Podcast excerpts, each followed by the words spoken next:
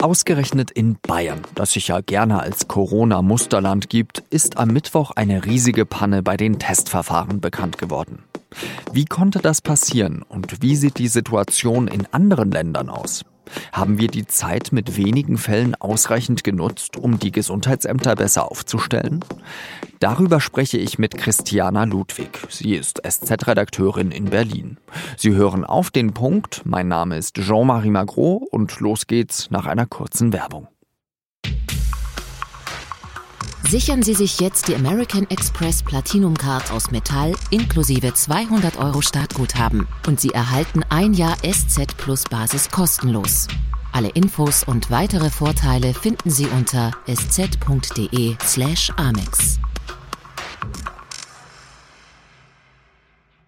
Bayerns Gesundheitsministerin Melanie Hummel muss am Mittwoch eine sehr unangenehme Pressekonferenz abhalten. Etwa 44.000 Menschen, die von einer Reise zurückgekehrt sind, haben noch kein Testergebnis bekommen.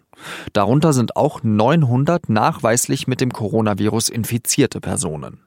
Das ist etwas, was mich massiv ärgert, was mich auch massiv, da möchte ich auch allen, die jetzt hier in Unsicherheit sind und auf ihr Ergebnis warten, sagen, dass ich das sehr bedauere.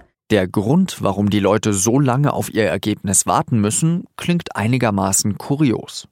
Aber es mussten fast eben auch 60.000 ähm, Tests ähm, händisch eingegeben äh, werden. In dieser Nacht haben wohl alleine 300 Mitarbeiter beim zuständigen Landesamt durchgearbeitet, um auch die positiv Getesteten schnell zu informieren.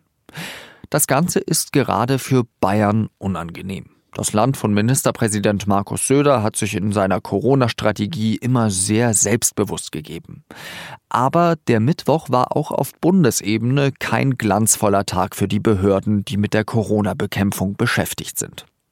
Das Robert Koch Institut hat tagsüber zuerst ein Papier online gestellt, wonach man schon im Herbst mit einem Impfstoff rechne. Am Abend dann hat sich das RKI korrigiert. Es habe sich um ein altes Strategiepapier gehandelt, das schon längst überarbeitet wurde. Sind die Behörden der großen Herausforderung gewachsen? Darüber habe ich mit meiner Kollegin Christiana Ludwig gesprochen. Sie ist im Hauptstadtbüro der SZ für Gesundheitspolitik zuständig. Christiana, wir haben diesen einen Fall in Bayern, wir haben auf Bundesebene das Robert Koch Institut, das ein veraltetes Papier rausgibt. Das wirkt jetzt nicht ganz so, als seien die Behörden da so auf der Höhe, sage ich mal. Oder kannst du mich da beruhigen? Wir hatten ja jetzt sehr lange äh, etwas Ruhe ähm, äh, mit dem Coronavirus. Also äh, über den Sommer sind die Zahlen zurückgegangen.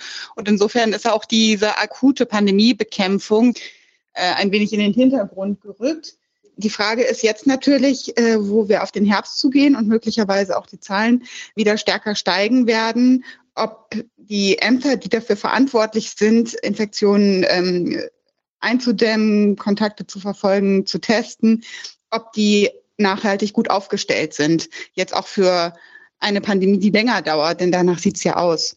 Sind die gut aufgestellt? Eben nicht. Also sie waren es schon vor der Pandemie nicht unbedingt. Strukturell ähm, gibt es vor allem bei den Gesundheitsämtern, die ja ganz entscheidend sind, große Lücken und nicht besonders gutes äh, Personal, keine besonders gute digitale Ausstattung. Und ähm, eben da muss man jetzt das Augenmerk drauf richten, ähm, dass das einem jetzt nicht auf die Füße fällt.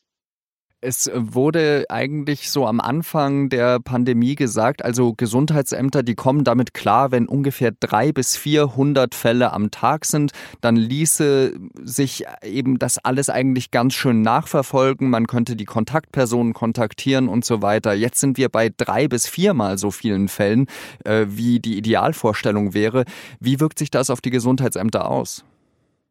Ja, natürlich ist es so, je mehr Fälle es jetzt wieder gibt, desto schwieriger wird es für die Ämter. Und diese Lage, die wir jetzt gerade haben, ist ja nochmal zusätzlich schwierig, weil es sich nicht um einzelne große Ausbrüche und Hotspots handelt, sondern eben eher um eine diffuse Lage. Und ähm, jedes Mal sind eben ganz unterschiedliche äh, und auch unterschiedlich ausgestattete Behörden gefordert. Deswegen würde ich jetzt sagen, kann man das gar nicht an einer Zahl festmachen, sondern muss eben eher auf eine grundsätzliche Situation in diesen Strukturen gucken. Warum sind die denn dann eigentlich so chronisch unterbesetzt? Also ich kriege da immer noch mit, dass da viele Studenten dann dafür rekrutiert werden, dass die eben bei Menschen anrufen. Äh, warum gibt es da nicht so ein professionelleres Vorgehen? Wer ist daran schuld? Also es ist so, dass Gesundheitsbehörden, die lokalen Gesundheitsämter, die sind oft bei den Landkreisen angesiedelt dass die eben in den vergangenen Jahren nicht besonders viel Beachtung bekommen haben. Die Jobs dort waren nicht sehr attraktiv, die waren nicht besonders gut bezahlt, gerade für Ärzte. Und ähm, auch sonst war, glaube ich, vielen, die diese wichtige Funktion und Aufgabe, die sie jetzt in der Pandemie haben, vorher nicht richtig klar. Da gab es einfach über viele Jahre auch äh, von, vom, von der Digitalisierung her oder vom Material keine besonders gute Ausstattung. Und ähm, das, was man jetzt eben gemacht hat, ist so eine Art Soforthilfe. Also klar, es gibt viele Studenten, die sich gemeldet haben und helfen. Aber man muss ja mitdenken, dass dann so ein äh, Leiter von so einem örtlichen Gesundheitsamt diesen Studenten auch erstmal erklären muss, worauf muss man achten, worum geht's in der Behörde. Ja, das, äh, das verbleibt natürlich bei einem Aushelfen und nicht bei einer nachhaltig besseren Ausstattung. Genauso ist es ähm, so, dass es zur Hochzeit der Krise Amtshilfe gab, also dass dann ähm, Behördenmitarbeiter aus ganz anderen Sparten ins Gesundheitsamt gekommen sind und dort ausgeholfen haben. Aber auch die sind ja jetzt mittlerweile wieder zurückgekehrt an ihre eigentliche Position. Und auch da sind jetzt eben äh, Lücken, die sinnvoll gefüllt werden müssen. Und was kann man da besser machen? Was zum Beispiel eine Idee wäre, ähm, wäre, bestimmte Teams zu schulen, die jetzt, äh, wo eben das, die Zahlen wieder steigen, sich bereit machen, um dort, wo sie gebraucht werden, schnell auszuhelfen. Also die einmal inhaltlich geschult sind, wissen, wie man eben einen Ausbruch zum Beispiel analysiert, wissen, wie man mit Tests umgeht, wie man digitale Tools nutzt, die die möglicherweise sogar mitbringen. Denn was wir jetzt haben, ist ja immer so eine Mischung aus ähm, das Robert Koch Institut also wenn es dann mal einen Ausbruch gibt, das Robert Koch Institut schickt ein paar Mitarbeiter, jetzt äh, zum Beispiel im Fall Gütersloh, wo es einen großen äh, Ausbruch im, im Schlachtbetrieb gab, ist dann noch die Bundeswehr gekommen. Dann gibt es ähm, Helfer aus äh, Hilfsorganisationen, die dann dort auftauchen, Menschen vom Ordnungsamt. Aber das alles muss dann jedes Mal aufs Neue erstmal installiert, organisiert werden. Allen müssen ihre Rollen erklärt werden. Und ich glaube, es wäre nicht schlecht, wenn man sich für die nächste Phase bereit macht, indem man speziell geschulte Trupps hat, die anrucken können und direkt loslegen können mit der äh, Viruseindämmung. Und das wäre dann auch eine Bundeseingreiftruppe und äh, nicht speziell in jeder Region einzeln? Oder wie stellst du dir das vor?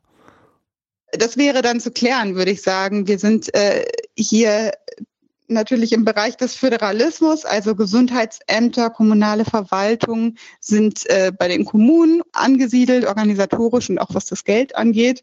Und es ist gar nicht so leicht, dass der Bund einfach so für bestimmte äh, ganz konkrete Aufgaben den Kommunen Geld oder Personal oder wie auch immer einfach zur Verfügung stellt. Genau das ist ja der Bereich, in dem wir uns gerade befinden und weswegen es gerade so kompliziert ist, dass ähm, Pandemiebekämpfung eigentlich Föderalismus in Deutschland bedeutet und dass es auch deswegen jedes Mal neu verhandelt und organisiert werden muss. Vielen Dank für deine Einschätzung, Christiana Ludwig nach Berlin. Und jetzt noch weitere Nachrichten. Die Herausforderung für die Gesundheitsämter wird immer größer. Mehr als 1400 Menschen in Deutschland haben sich nachgewiesenermaßen mit dem Coronavirus infiziert. Das Infektionsgeschehen ist inzwischen breiter gestreut und die Infektionsketten schwerer nachzuvollziehen. Die Vorsitzende der Gesundheitsministerkonferenz der Bundesländer, die SPD-Politikerin Kalaitschi, sagte, grundsätzlich müsste etwa an Gaststätten mehr kontrolliert werden. Außerdem müssten auch mehr Bußgelder verhängt werden. Nach dem Wahlsieg des Präsidenten Lukaschenko hat es in Belarus jetzt schon am vierten Abend in Folge Proteste gegeben. Die Demonstrierenden fordern, dass Lukaschenko zurücktreten soll und klagen die Polizeigewalt im Land an. Die Polizei hat bei den Protesten 700 Demonstrierende festgenommen. Dabei sollen Personen verletzt worden sein. Die Todesumstände eines jungen Manns in Polizeigewahrsam werden jetzt untersucht. Der Wirecard-Konzern wird schon bald den DAX verlassen. Das ist sicher. Wer Wirecard nachfolgt, darüber entscheidet die deutsche Börse am 21. August. Favorit scheint der Essenslieferant Delivery Hero zu sein. Kurios dabei, das Unternehmen macht in Deutschland selbst eigentlich gar kein Geschäft mehr. Das hat Delivery nämlich an seinen niederländischen Konkurrenten Just Eat Takeaway, auch bekannt als Lieferando, abgegeben.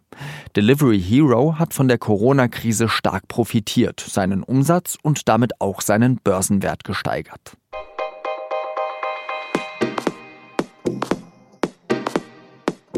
Corona hat die Kluft zwischen Arm und Reich wieder einmal deutlich gemacht, vor allem bei Schulkindern. Denn während die einen Kinder ein eigenes Arbeitszimmer mit schnellem Internet haben, fehlt es bei den anderen an jeglicher Ausstattung. Boris Herrmann hat auf der Seite 3 der SZ am Freitag eine Reportage über Kinder geschrieben, die wegen Corona quasi von ganz von vorne anfangen müssen. Das war auf den Punkt. Redaktionsschluss war 16 Uhr. Danke, dass Sie zugehört haben und wir hören uns beim nächsten Mal wieder. Salü!